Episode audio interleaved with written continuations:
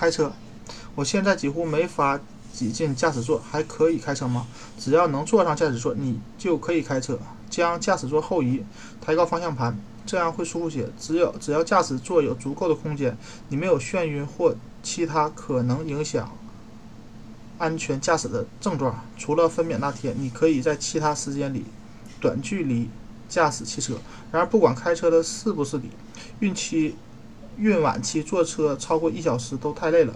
如果必须进行长时间的旅行，并得到医生的许可，就要经常在座上座位上动一动，每隔一两小时站起来走走，放松颈部和做伸展活动也会让你舒服。不过，千万不要在阵痛开始时自己开车去医院。强烈的宫缩会在开车时造成危险，并且，而且，不管是作为司机还是乘客，永远也不要。忘了遵守交通规则，在去医院或分娩中心的路路上，记得系好安全带。